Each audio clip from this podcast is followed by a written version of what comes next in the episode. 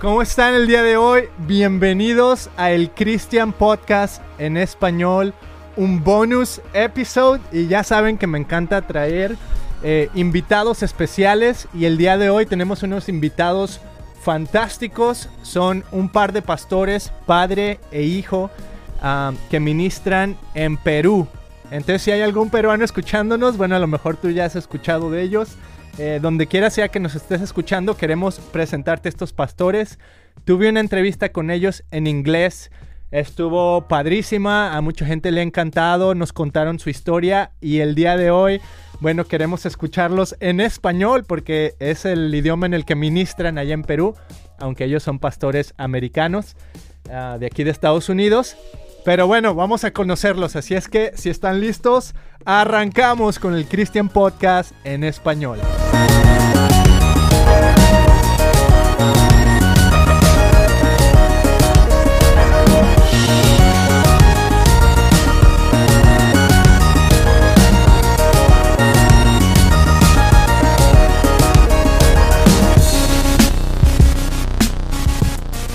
Y bueno, ¿cómo están el día de hoy, Pastor Robert y Taylor desde Perú?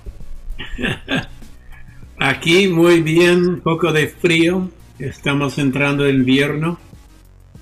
Wow, sí es cierto, va diferente por allá. ¿Cómo estás, Taylor? Igual, igual. nos encanta el frío, entonces estamos, estamos entrando a una mejor etapa del año, ¿no? Ah, pero aparte de eso, agradecidos Ah, vamos sanos en medio de, un momento bien loco del mundo entero, pero vamos bien y ah, la iglesia va, mejor que nunca, honestamente. Wow, súper, me encanta escuchar eso. Y Taylor, la última vez que te vi era verano para ustedes y tenías la fogata prendida ahí en la pantalla atrás de ti. ¿Te acuerdas? Sí, es verdad me olvidé, he, corrido aquí a, estar con enchufado el link del Zoom, entonces no, llegué a setear todo lo que usualmente setearía. Perdóname por no ser hospitalario con mi ah, fogata en mi televisor. Súper bien, pero ahora entrando verdaderamente al invierno, ¿no? sí, sí, el colmo. Súper. Bueno, me encanta tenerlos y el día de hoy, bueno, tenemos un episodio en español Ustedes son pastores que, bueno, ya Roberto o Robert nos platicaba en la entrevista en inglés que tenía más de 30 años pastoreando que se fueron a vivir a, Perú. La historia está súper impactante, pero ¿por qué no le cuentan desde con su propia voz quiénes son y un poquito a lo que se dedican? Si quieren empezamos con Robert. Ya pues, eh, bueno, yo soy Robert Barriger. Um, tenemos, vivimos ya casi 38 años en Perú. Ah, nos mudamos aquí en el año 83 y simplemente nunca volvimos. Ah, amamos el Perú, amamos la obra que Dios ha puesto en nuestras manos. Como le hemos dicho antes, ah, cuando llegamos o llegué al Perú, Taylor todavía era un niño gateando por ahí.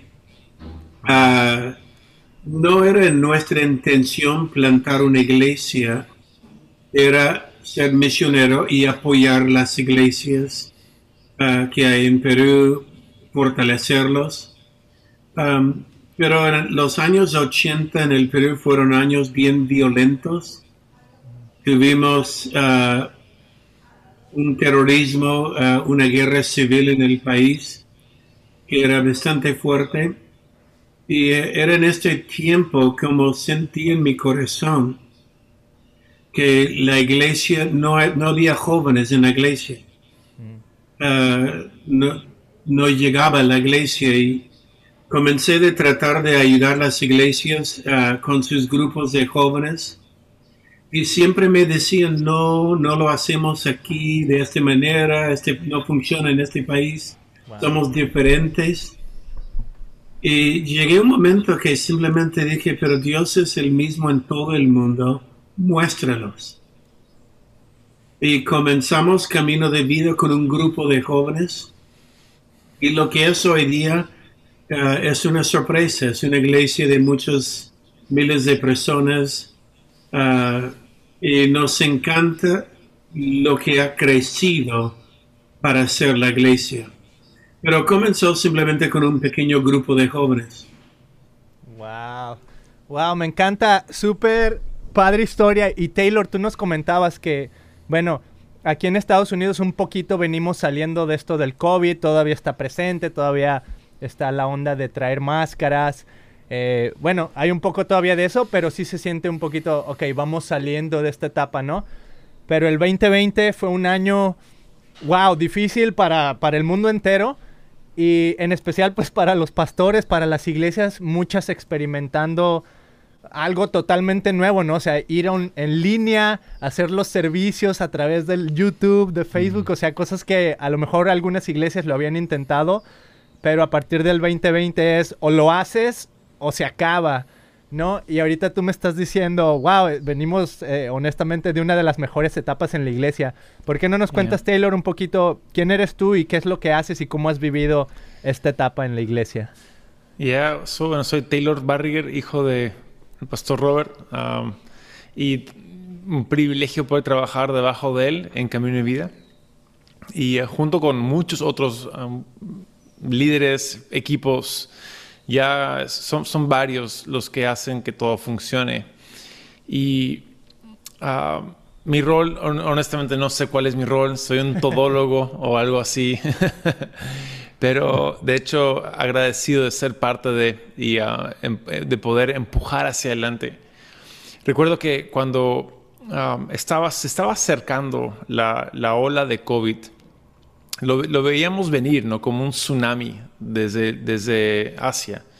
Y era, aparentaba muy lento, pero se aceleró cada vez que llegaba más cerca. Y, y mi padre, muy astuto, empezó a preguntar a amigos que están en Asia, hey, ¿cómo les va? ¿Cómo les, cómo les está yendo? Y a uno en específico, uno en Japón, que tiene iglesias plantadas en toda Asia, dijo, hey, uh, Robert, esto cambia el juego uh, es, tómalo en serio, esto cambia el juego. Eso fue a principios de marzo, uh, todavía antes de que nos encerráramos el 15 de marzo. Entonces mi padre fue concientizándonos un poco, igual, no entendíamos nada. Uh, el último domingo de, que tuvimos en presencial, mi padre bromeaba saludando con codos ¿no? a la gente y Ah, todos se reían de cómo era, pero dijo, ¿sabes qué? Si, algo, si, no podemos reunirnos, péguense a las redes.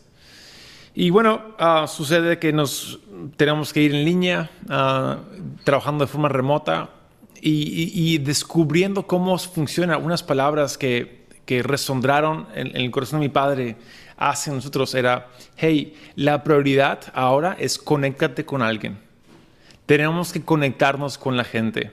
No importa cómo te conectas, no importa si es por um, Twitter, Instagram, Facebook, por WhatsApp, por mensaje de texto y, por llamadas telefónicas, como sea, la prioridad es conectar. Y si yo podría poner una palabra sobre lo que ha sido hasta ahora la, temporada, ha sido una temporada de conectar con gente de cualquier forma posible. Y creo que esa es la razón por la cual aún como iglesia seguimos fuertes. No del todo bien, pero vamos, vamos agradecidos porque Dios ha sido bueno. Wow, qué bueno. Y yo también puedo ver, digo, estamos en diferentes países, yo estoy aquí en Estados Unidos, en una iglesia pequeña, pero incluso hemos visto ahora sí que la fidelidad de Dios, ¿no? Que a través de una de las temporadas más difíciles, Dios ha estado, ha estado ahí y no solo, o sea, una manera muy tangible de verlo es a través de las finanzas, ¿no? Entonces, mm. Por ejemplo, el simple hecho de que yo todavía tengo, por así decirlo, un trabajo que hacer y, finanzas que pueden proveerme para estar aquí, ah, yo lo veo como la manifestación de Dios en mi vida que, hey, estoy detrás de esto, estoy con ustedes. Y en una situación sea bien difícil, ¿no? Eh, me encanta lo que Dios está haciendo con ustedes. Y una de las cosas que, que me encanta de lo que ustedes están haciendo, ah, que todo el mundo lo puede escuchar en español, es el podcast que han estado haciendo ya, pues pienso ya por un año o más tal vez, que se llama Haciendo Iglesia Podcast. Y bueno, en el, en el podcast en inglés que tengo nos comentabas un poquito de, de dónde surgió toda esta idea. Ah, pero bueno, escuchando un poquito en dónde están ustedes. Estaban celebrando el, el episodio número 72 hasta donde llevaba escuchando yo. Y me encanta, no sé, 72 ya es un, ya es, es, es, es, algo, ¿no? O sea, ya no es ni 20 ni 30, es 72, es un buen. Y bueno, están hablando de una temática súper interesante, que es el libro de Apocalipsis, ¿no? Y yo sé que mucha gente, tal vez escuchando en, bueno, donde sea que nos estén escuchando, pero con todo este tema del COVID y lo que la iglesia ha tenido que experimentar, hay una pregunta que, surge es, ¿estamos en los tiempos finales? ¿De qué se trata esto, no? Eh, entonces, bueno, ustedes han hablado de este libro, el Apocalipsis o Revelation en inglés, y no, pues se han tenido que tomar episodio tras episodio tras episodio, porque es un tema súper amplio. Entonces, no voy a pedir que el día de hoy me digan, ok, ahí te va, si estamos en los tiempos finales o no, tal y cual.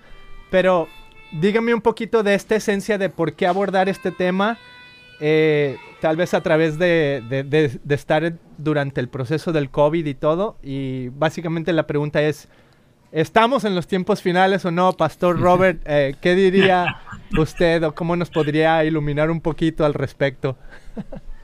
Es una pregunta que muchos, muchos están haciendo ahora por la pandemia viene la pregunta, este es, el caballo amarillo, um, Cristo ya viene.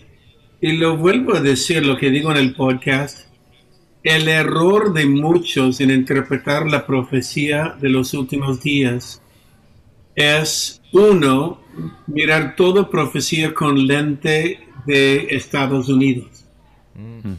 Es decir, si no pasa en Estados Unidos, no pasa en ninguna parte del mundo pero si pasa en Estados Unidos, el fin del mundo llegó. Um, y el, problema es que la típica enseñanza uh, de los últimos tiempos, uh, lo típico es, si uno enseña esto en países asiáticos, Medio Oriente, van a decir, pero ya hemos vivido esto hace mucho tiempo. Wow no van a decir ya no podemos comprar, ya no podemos trabajar, ya hay persecución, ya el gobierno está cerrando uh, nuestras iglesias y hay mártires y uh, el problema es esto, interpretar toda la profecía con el lente de usted solo. Dios siente en el trono sobre toda la tierra. Entonces hay que verlo también con este lente. Ahora, Segundo error de profecía de los últimos días es tratar de poner toda profecía en los últimos siete años de la iglesia. Mm. Es decir, eh, justo antes de la venida del Señor, la tribulación ah, y hasta el milenio. Entonces, cuando tratamos de encajar profecías que mucho ya fue cumplido, mucho cumplido en el tiempo de Jesús con Roma, uh, mucho cumplido entonces. Eh, como vuelvo a decir, Jesucristo mismo dijo, el día y la hora nadie lo sabe, ni, ni él mismo, solo el Padre. Y es interesante, la única cosa que nadie sabe es la única cosa que todos quieren saber. wow, exactamente. Ah, Jesús viene y cuando Él viene estaremos preparados. Mientras tanto tenemos una misión y esta misión es ir y hacer discípulos ah, y predicar las buenas nuevas de Jesús. Wow, buenísimo, buenísimo. Muchas gracias por, por compartir esa perspectiva. Y bueno, en unos minutos quiero compartirles un poquito de algo que aprendí de este libro que se llama Reformation con Alan Hirsch y Mark Nelson. Y de hecho en el episodio en inglés habíamos comentado un poquito acerca de, de esta idea de qué pasaría si empezamos a jugar al ajedrez sin la reina, ¿no? Y teniendo como la metáfora de que la reina es a veces el servicio dominical, que toda la iglesia se enfoca en lo que sucede únicamente en el servicio dominical, ¿no? Y tengo otra idea que, que me gustó muchísimo de este libro y que va muy, muy ad hoc con lo que estás comentando, Robert, acerca de, de la interpretación incluso de textos de apocalípticos a través de diferentes lentes, ¿no? Y bueno, ahorita quiero pasar a eso, pero primero quiero que nos digas, Taylor, tú cómo has, bueno, tú que estás ahí con tu papá y que recibes, bueno, episodio tras episodio haciendo iglesia, ah, háblame un poquito acerca de, no sé, lo que has aprendido teniendo a tu papá como un maestro en cada episodio. Mm. No, eh, muy, muy bonito. Ah, yo, siempre estaba afanado con cómo él ah, interpreta y cómo él enseña Apocalipsis. Incluso ah, él se ríe porque cuando estábamos con gente pensante, yo le hinco, le, aprieto los botones a él para que él empiece a hablar de eso. Mm. porque cada vez que él habla de Apocalipsis, yo aprendo algo nuevo. Y Ah, entonces creo, y, además es algo muy refrescante. Ah, un, amigo, un pastor en la iglesia dijo, la primera vez que él escuchó mi padre enseñar sobre Apocalipsis, él dijo, es la primera vez que yo leo este libro con ojos de gracia, en vez de ojos de condenación y, juicio. Y es la primera vez donde yo veo esperanza en esas, en esas palabras. Y creo que... Ah, eh, bueno, hemos estado animándole a mi padre hace mucho tiempo, hey, haz algo, escribe algo, lo cual él, tiene un libro del seminario que él publicó cuando era maestro de esto hace mucho tiempo. Me dijo, no, sabes que no quiero escribir de esto aún, no quiero escribir. Y decía, pero Dar, tienes que, tenemos que oír tu voz. Y dijo, y dijo algo curioso. Dijo, es muy polémico. Ah, es muy polémico y yo no quiero levantar polémica, quiero salvar vidas. Más me interesa salvar vidas que ser conocido por un libro que quizás gente no esté de acuerdo con mi forma de verlo. Y uh, entonces ahí ha estado, pero cuando estábamos en pandemia y estamos quemando episodios semana tras semana y nos faltaban cosas que, de qué hablar, le dije, ¿y qué si vamos a paso lento en Apocalipsis? Y uh, él dijo, ya pues, ahora no creo que él sabía a cuán paso lento iríamos, pero vamos, creo, no sé, 20 episodios sobre Apocalipsis más o menos y, y aún nos falta más de la mitad. Entonces, uh, estoy disfrutando de esto. Ah, cuando me siento cada lunes con él a, oír y a aprender. Está, es buenísimo. Súper, me encanta. Y bueno, antes de pasar a este, porque en verdad me encanta lo que les quiero compartir aquí, quiero que me expliquen tantito, o sea, por ejemplo, tienen Haciendo Iglesia Podcast, pero tienen muchísimos, o sea, tienen un podcast para, para la gente de la iglesia, Camino de Vida, o sea, la página web, todo muy padre. Sé que acaban de tener una conferencia de mujeres. Hicieron, o sea, online, ¿no? O sea, en línea todo.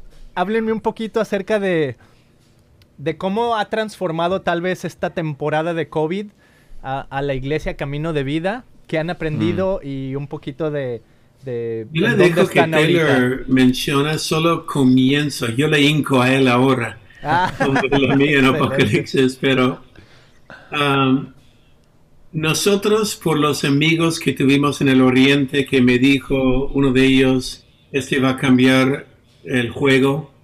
Y yo dije, como los Torres Gemelos, y él dijo más. Wow. Um, entonces, y este era todavía fines de febrero antes de cerrar los países. Um, entonces, lo que sabía que este no iba a ser, aunque nos dijeron cerramos 15 días, 15 se convirtió en 30, se convirtió en dos meses, tres meses, ahora vamos 14 meses online sin poder reunir aquí en Perú es diferente que Estados Unidos.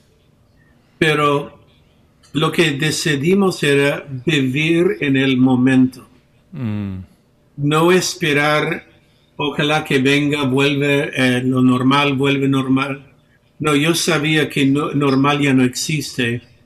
Entonces aprovechamos en este momento a vivir en el momento, eh, aprender el momento y usar el momento. Taylor menciona que yo dije mantenga la gente conectada, pero mi segundo directriz a los pastores es este es un tiempo de dar esperanza.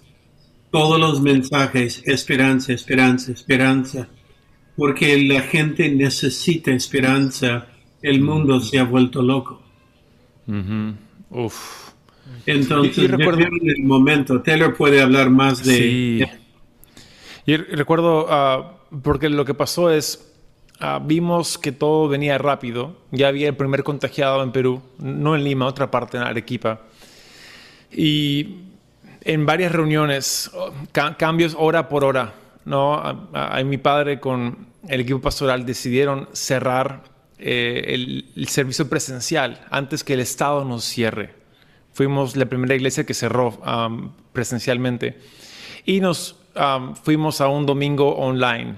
Am, y ese primer domingo lo hicimos en la sede principal, como si fuera un estudio de grabación. Hicimos cinco servicios. Fue un milagro que salió adelante porque todo fue improvisado, ¿no? De, de un día para otro, literal. Y recuerdo estando ahí entre, eh, creo que el tercer y cuarto servicio, viendo el equipo y dije, wow, ah, si, si mi papá tiene razón de que esto vino para quedarse por un buen tiempo, si esto cambió el juego, entonces, ¿sabes qué? Tenemos que resistir la tentación de hacer todo pegado con chicle, ¿no? Todo temporal, toda la criolla. Tenemos que hacer todo lo que hagamos para que nos pueda servir de aquí a 10 años. Entonces, toda innovación, todo nuevo proyecto, todo lo que lancemos ahora tiene que perdurar en el tiempo. Y creo que eso, es, en primer lugar, nos dio un norte de que, ok, no vamos a tomar atajos. Vamos a realmente enfocarnos en hacer que eso sea bien. Um, y lo otro es, ah, eh, ya semanas después, tres, cuatro semanas después, en varias reuniones estábamos muy confundidos, sin poder ver a dónde ir a dónde- y con planes, pero ¿y si, es, si nos equivocamos? ¿Y si eso no sale? Y de repente mi padre dijo, no me importa si fracasamos, tenemos que darlo con todo. Agilidad es nuestra prioridad.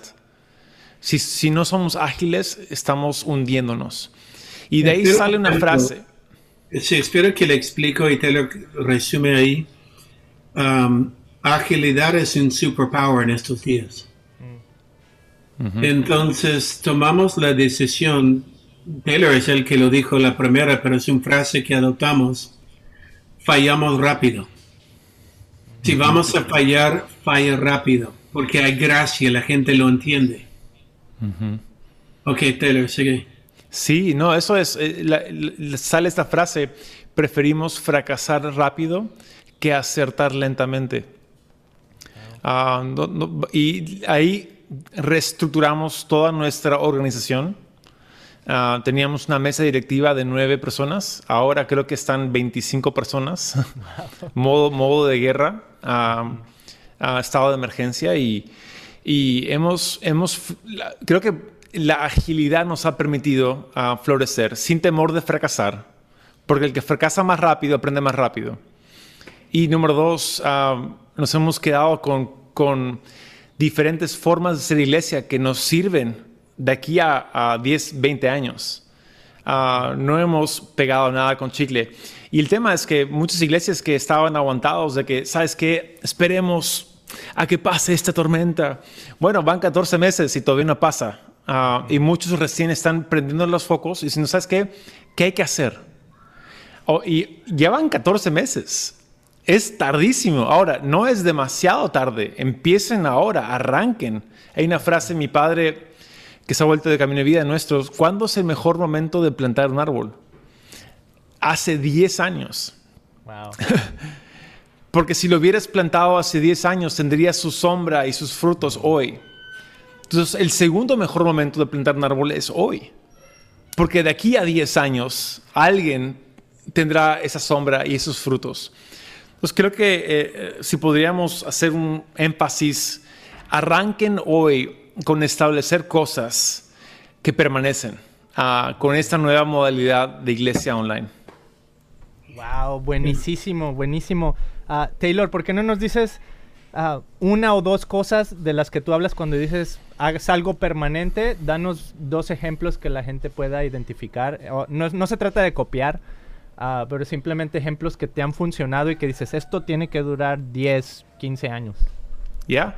Creo que ah, lo primero es, nos hemos dado cuenta de que trabajo en remoto vino para quedarse. Las oficinas todavía no abren. Entonces, ah, hemos trabajado remoto 14 meses y si voy a ser honesto, estamos más eficientes en todos los, departamentos de, de, Camino de Vida. Ahora, cuando volvamos a presencial, la pregunta es, ¿qué haremos? ¿Abriremos oficinas o no? Entre comillas, sí, pero seguiremos remoto principalmente con días de juntarnos. Y, pero ya más en tema de coinonía, ¿no? En, en fellowship, en estar juntos, a vernos cara a cara. No tanto, una reunión, un Zoom, done, listo. Entras, sales, todos ahorran una hora de tráfico, estamos más felices. Eso ha sido un salvavidas. y creo que lo otro que hemos visto es que iglesia online también vino para quedarse. Y no hablo de una transmisión de un servicio en vivo transmitido por las redes, no. Vamos a, cuando volvamos a presencial, haremos un programa específicamente guiado a la gente en redes, a la gente en, Internet. Y ah, es que tenemos gente que ahora llamamos nativos virtuales. Gente que ha recibido a Jesús durante pandemia. Nunca han pisado pie en Camino de Vida físicamente, pero son miembros de Camino de Vida. Entonces nos hemos dado cuenta de que no son submiembros, porque nunca han pisado pie, son miembros tal cual el de hace 10 años. Entonces, ¿cómo poder disipularlos y pastorearlos? ¿Cómo crear espacios para que ellos también se desarrollen como la iglesia?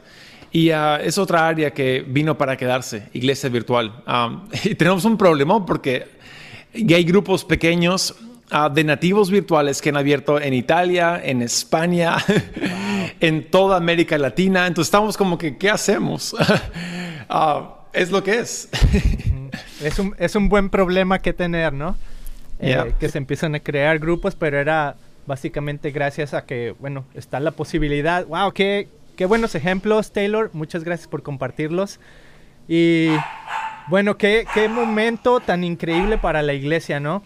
Eh, cuando estaba hablando con esta persona que les quiero compartir esta idea, él me decía, estamos, la iglesia en el mundo, dice, ah, se encuentra en una transición que como cada 500 años la iglesia pasa por una transición grandísima, ¿no? La iglesia global. Entonces, digo, hace 500 años era muy fácil reconocer, bueno, el movimiento de reforma ah, de la iglesia, ¿no? Y Martín Lutero, que, reformó así, pues, pues, los conceptos de la iglesia y todo.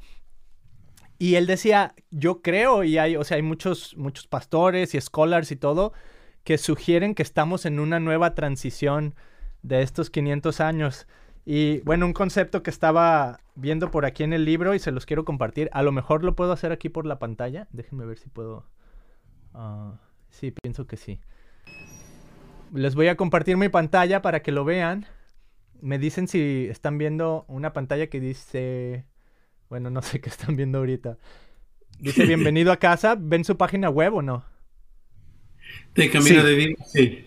Ah, sí. Entonces ahí les voy a poner el, el dibujito este, que está muy interesante, aquí en lo que yo estaba viendo, que dice, él nos decía, tenemos que, que ver que en el mundo hay diferentes marcos para observar ah, lo que es el, globo, ¿no? Entonces él decía, está el, el occidental o western frame, está el oriental o eastern frame y está el del sur, y él decía, mira, por ejemplo, para identificar un poquito lo del el, occidental, bueno, se basa mucho en, el raciocinio, ¿no? Y por ejemplo, lo puedo experimentar aquí que vivo en, en Estados Unidos.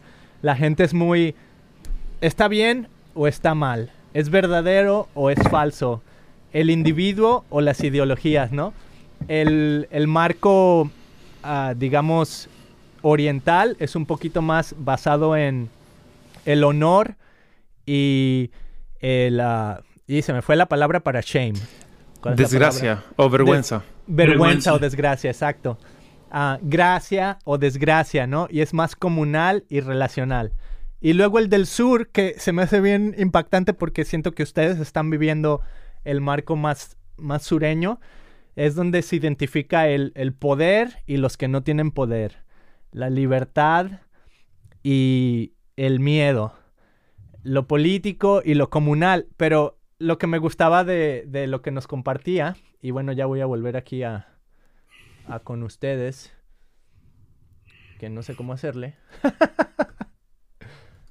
Déjenme volver a mi pantalla. Ok, entonces ya volví a mi pantalla. Pero me impactaba mucho este, estos marcos porque él dice, si tú quieres llevar el Evangelio de Jesús, dice, tienes que entender que el mundo lo ve con diferentes ojos, ¿no? Y si quieres verlo bien, tienes que como tener una, una, una imagen tridimensional, una imagen que te ayude a ver los diferentes conceptos. Entonces me encantó porque incluso Robert nos compartía hace, por ejemplo, esto del apocalipsis, ¿no? Dice, el apocalipsis ya pasó para mucha gente en el oriente, ¿no? Ellos ya están viviendo esto. ¿Ustedes cómo, cómo están viviendo estos, uh, estos conceptos tal vez de, de eh, poner un marco, por así decirlo, en la manera que se lleva el Evangelio? ¿Pueden ver esto de el marco sureño, eh, poder y los que no tienen poder, el miedo, la libertad, lo político y lo comunal? Yo lo tomaría de esta manera, pero un poco diferente. Lo que vemos aquí en la parte justo en el centro es la iglesia global, um, la cual es el objetivo. Y lo que yo veo es que como el enemigo está tratando de dividir ahora. Porque la verdad somos mejor cuando estamos juntos cada cultura, cada parte del mundo tiene algo que añadir, no, uh, no debilita fortaleza. Taylor lo llama la comida en fusión. Perú tiene una comida, sigue en desarrollo y es conocido hoy día entre los mejores platos del mundo.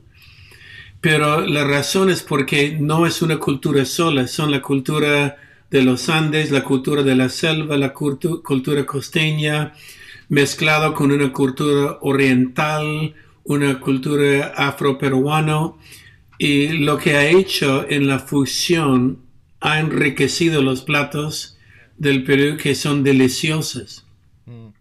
Lo mismo en la comida, lo mismo en la iglesia. Cuando tengamos la iglesia latina por allá, la iglesia americana por allá, la coreana por allá, el ruso por allá, los africanos por allá. El, estamos separados y Dios le gusta mezclar la ensalada.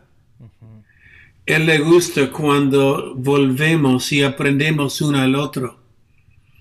Ah, hoy día vemos mucho, mucho del enemigo separando grupos. Tú eres ellos, yo soy esto. Lo llaman tribalismo. Entonces, la gente anda con su tribu, esta es mi tribu, esta es tu tribu y convierten nosotros y ellos. Ah, y esto es peligroso porque en Cristo nosotros no somos nosotros y ellos somos nosotros. Y este nosotros, la iglesia oriental, sureño, europeo, y podemos dividirlo en mucho, mucho más, ¿no? Uh, diferentes culturas entonces yo lo tomo de esta manera, enriquecemos cuando nos juntamos y aprendemos de nuestros hermanos en otra cultura. Uh, enriquece, no debilita. Hay muchos que dicen, va a debilitar mi raza. Mm. No, no, no, no. Somos cristianos. Enriquece. Apocalipsis, vuelvo a esto.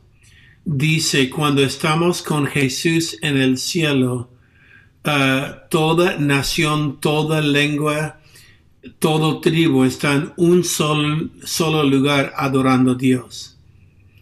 Y cuando la Biblia dice, haga su voluntad en la tierra como es en el cielo, Dios quiere unir el mundo, el diablo está separando y dividiendo. Muy cierto. Ah, Taylor, ¿tú cómo has experimentado esta esta manera de evangelizar tal vez, tú siendo por ejemplo de una cultura eh, bueno, con tus papás, ¿no? Que son americanos, pero viviendo en este país latinoamericano desde que eres pequeño. En nuestro podcast en inglés nos habías comentado cómo viniste a estudiar eh, la preparatoria acá a Estados Unidos.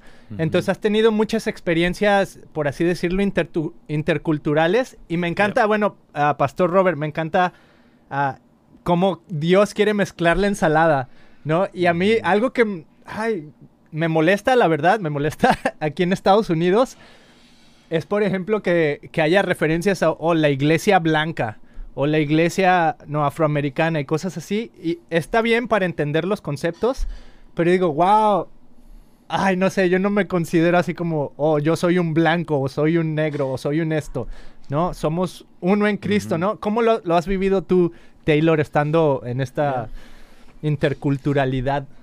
Ya, incluso estoy casada con una peruana. Ah, mi hermana también uh, casada con un peruano. Ah, nuestro mundo es un mundo bilingüe, es un mundo de dos culturas. Y me encanta como mis padres lo dicen, es tenemos lo mejor de dos mundos. cada cultura tiene su lado feo, pero cada cultura tiene su lado hermoso. Y cuando nos juntamos podemos tomar y aprender de lo mejor de las culturas que son diferentes al nuestro. Y creo que como, ah, como cuerpo de Cristo, ah, el plan de Dios es de que podamos enriquecernos mutuamente.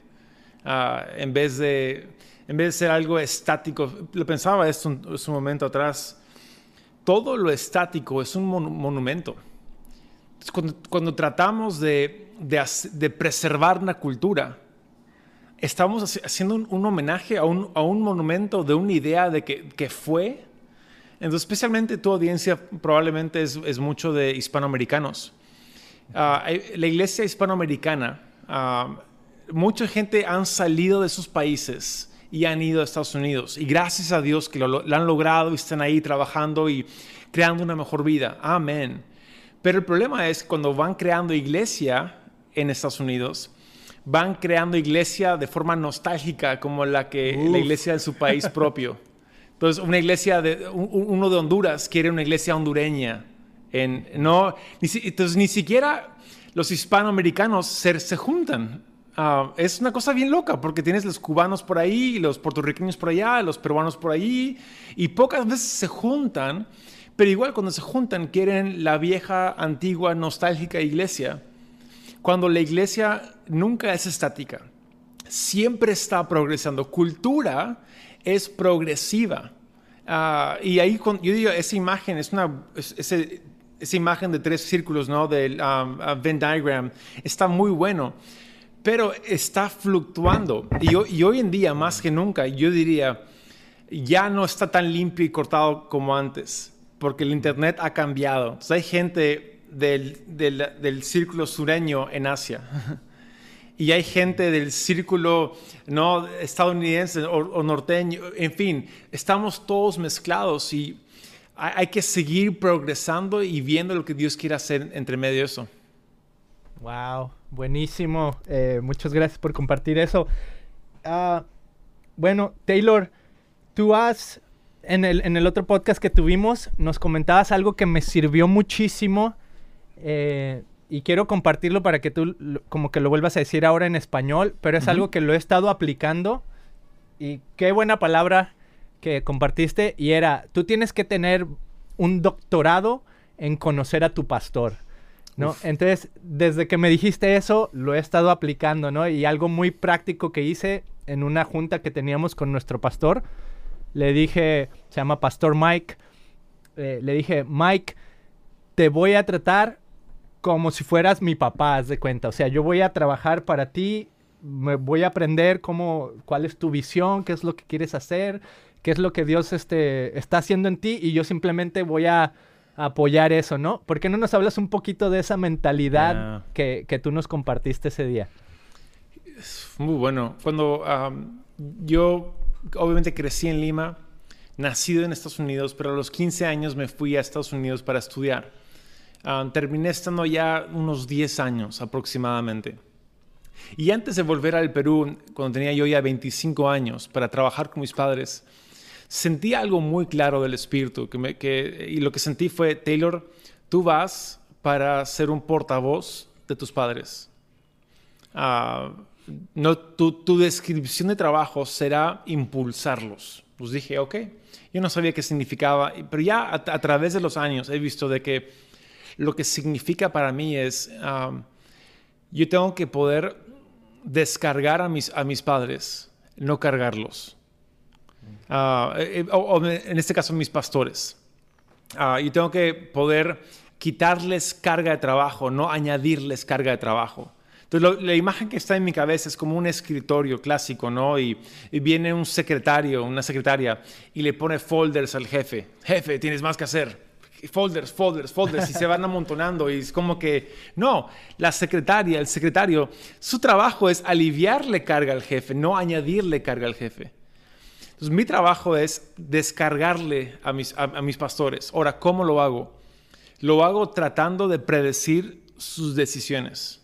Ahora, al inicio, no traten de predecir, solamente eh, no, porque van a cometer demasiados errores.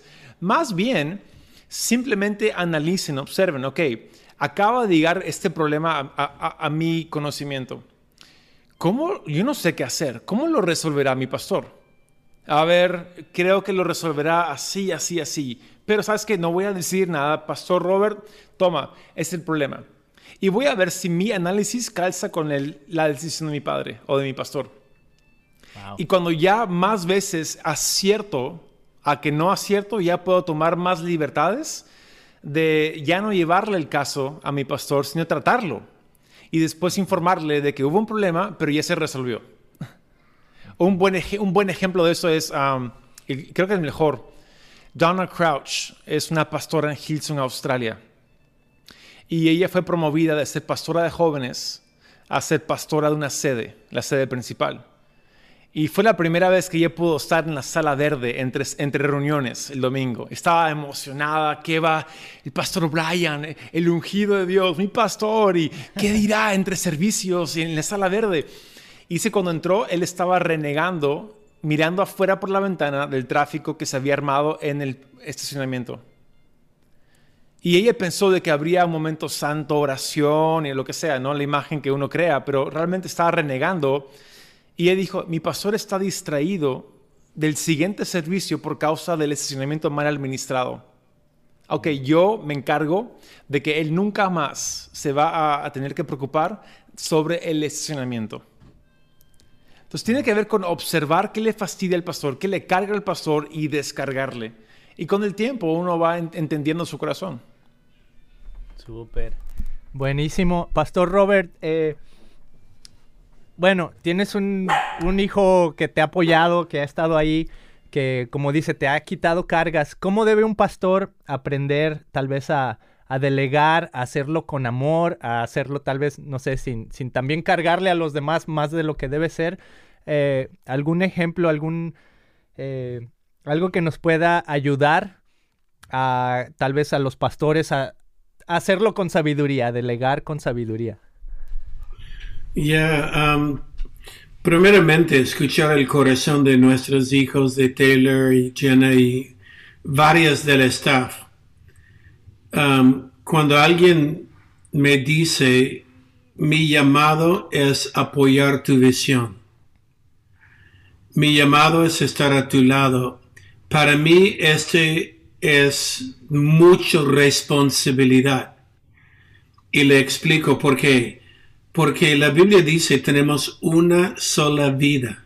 Esta es, esta es la vida, esta es la única que hay. Uh, no hay otra vida. Y de pensar que si tenemos una sola vida y alguien dice, me voy a pasar mi vida bajo tus enseñanzas es la única que tiene. Para mí, esta es una carga bien fuerte.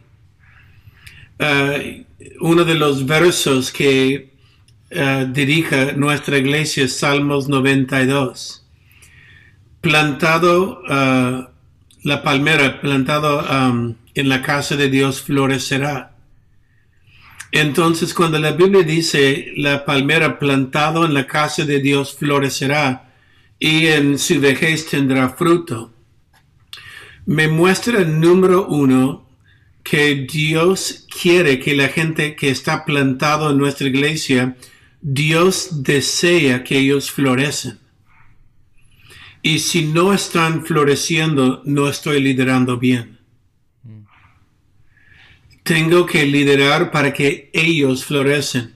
Muchas iglesias quieren que eh, no, el pastor va a florecer, tienes que estar en la iglesia para que los líderes florecen. No, los líderes estamos para que el rebaño florece.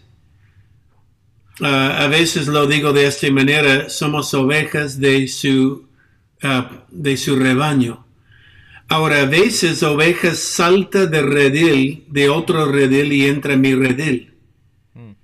Ah, a veces, y yo digo, si salta del redil allá y entra en mi redil, los voy a engordar tanto que no pueden saltar más. Wow. Ok, uh, las ovejas da, va donde hay pasto. Y si hay ovejas saltando, dejando tu redil, tu pasto. Ok, mejora tu pasto, la alimentación que le está dando. Um, pero, como digo, es una gran responsabilidad de saber que alguien se ha tomado la decisión de seguir uh, uh, un líder. Es, es una responsabilidad y no lo tomamos con ligerez en camino de vida. Buenísimo. Eh, pastores Robert y Taylor, bueno, vamos a, ir concluyendo el episodio. Muchísimas gracias por haber participado eh, aquí desde Perú y yo acá desde Costa Mesa, California. Me gustaría si podemos concluir con algunas palabras de esperanza. Tal vez alguien que por alguna razón dice, bueno, a ver de qué se trata el Christian Podcast en español. Y está este bonus episode con ustedes. Tienen su podcast Haciendo Iglesia que está buenísimo, altamente recomendado. Eh, una palabra de esperanza para, para los que estén escuchando. Ya, yo diría, um, cuando leemos Romanos 5.5, ahí dice que la esperanza que tenemos en Cristo Jesús es una esperanza segura, una esperanza que no nos va a defraudar, una esperanza que no nos va a avergonzar. No vamos a quedar mal por depositar toda nuestra esperanza en Jesús. Y, y lo curioso de eso es que cuando lo leemos con ojos del 2021, Ah, la idea de esperanza hoy en día es un ojalá, ¿no? Ah, ojalá que ah, Perú vaya al mundial de nuevo. ojalá de que el COVID pase rápido.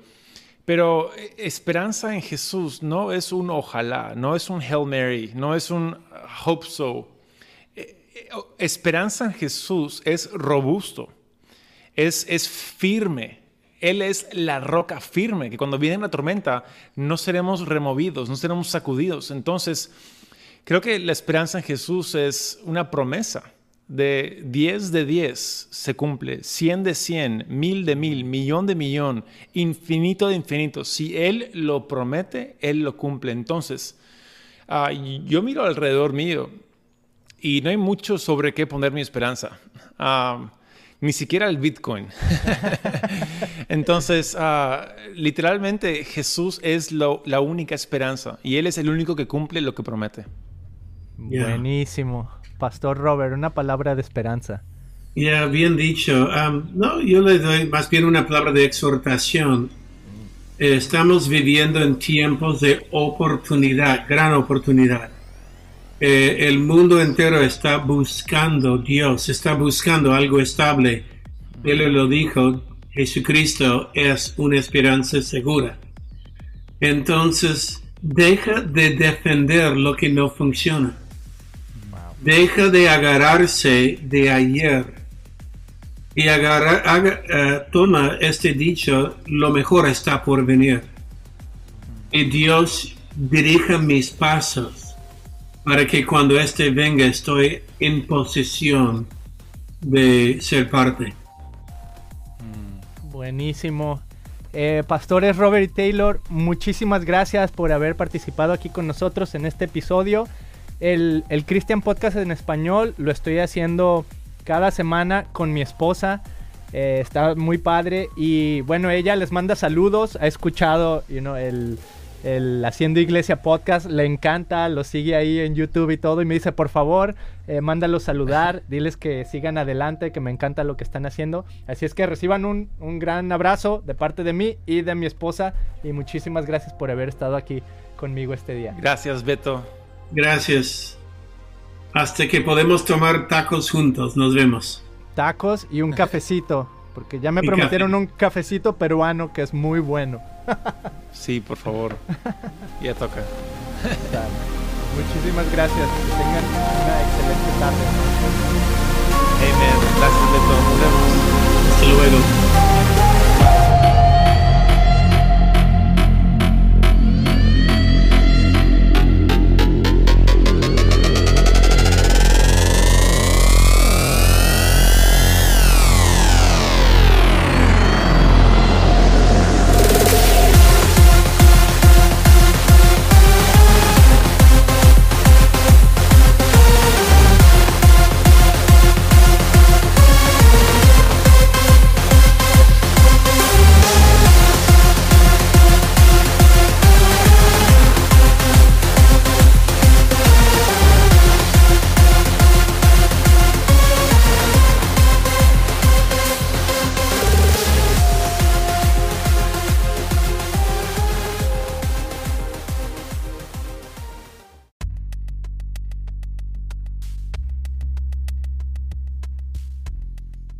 Así es, amigos. Muchas gracias por haberte sintonizado. Yo soy el avatar de Beto Gudiño y te quiero invitar a que me sigas aquí en el ciberespacio.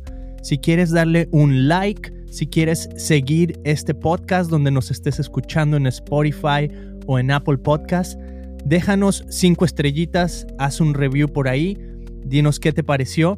Queremos escuchar qué opinas. También puedes visitar encore.fm diagonal el Christian Podcast y nos puedes mandar un mensaje de voz. Me encantaría escuchar de ti. ¿Qué opinas? Me puedes seguir en redes sociales. Busca Beto Gudiño en Google y por ahí voy a aparecer en Instagram, en Twitter, en YouTube, en donde tú quieras, porque soy el avatar, entonces estoy en todo el ciberespacio. Nos vemos en el siguiente episodio. Saludos.